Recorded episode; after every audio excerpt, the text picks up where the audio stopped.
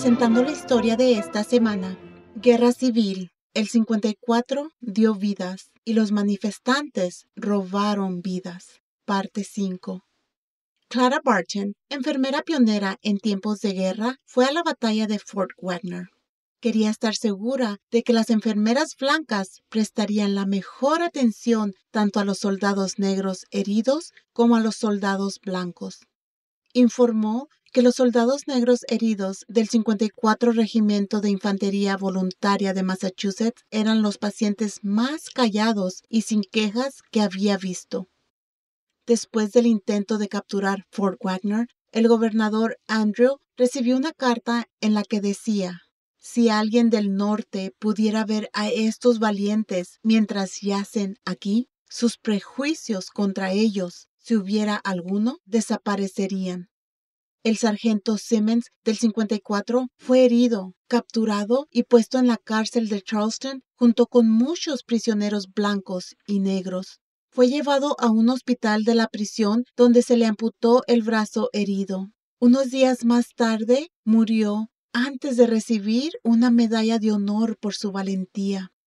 A mil millas al norte del sacrificio del 54, los disturbios antinegros habían comenzado en la ciudad de Nueva York.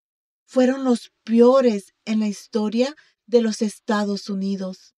El Congreso había aprobado el primer proyecto de ley en la existencia del país. El 12 de julio de 1863, los nombres de los primeros hombres en ser reclutados aparecieron en los periódicos. Muchos de la prensa, los políticos y los empresarios alentaron las protestas. Los manifestantes gritaban Abajo los ricos, abajo la policía, abajo los reclutados. ¿Por qué debemos pelear para que los hombres negros sean liberados? Los liberados tomarán nuestros trabajos. El odio de los manifestantes se convirtió en perseguir a los negros. Ellos fueron colgados, perseguidos en el agua donde se ahogaban. Otros se escondieron en pantanos y algunos buscaron seguridad en las comisarías de policía. Incluso la policía tuvo problemas para defenderse. 233 huérfanos negros estaban en un manicomio. Una turba irrumpió y los niños fueron sacados por la puerta trasera. Los saqueadores quemaron el edificio de cuatro pisos, aunque los bomberos intentaron salvarlo. Para poner orden, tropas del ejército de la Unión fueron llevadas a Nueva York desde la batalla de Gettysburg. Los disturbios duraron cuatro días.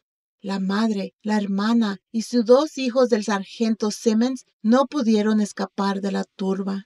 Un hijo estaba discapacitado físicamente. Lo golpearon con adoquines. Un bombero lo agarró y lo llevó a la casa de una familia que lo cuidó, pero el niño murió. Mientras la casa del padre del coronel Shaw estaba siendo amenazada por los manifestantes, el coronel Shaw, el comandante blanco del 54, estaba caminando con dificultad a través de un pantano con destino a Fort Wagner. Pronto moriría y sería arrojado por los rebeldes al pozo con otros del 54. En ese pozo había dignidad. Cuando el coronel pudo haber sido enterrado de nuevo, su padre se negó, diciendo, Por lo tanto, yo estaré muy agradecido, general, si usted prohibiría la profanación de la tumba de mi hijo y evitara la perturbación de sus restos o de los enterrados con él. Hoy, los restos del coronel Shaw y otros del 54 están cubiertos por el océano. Sus registros de sufrimiento y triunfo negro y de negros y blancos que lucharon juntos permanece. Soy Elena Gámez, por Barbara Steiner. Investiga las historias en thisweekstory.com.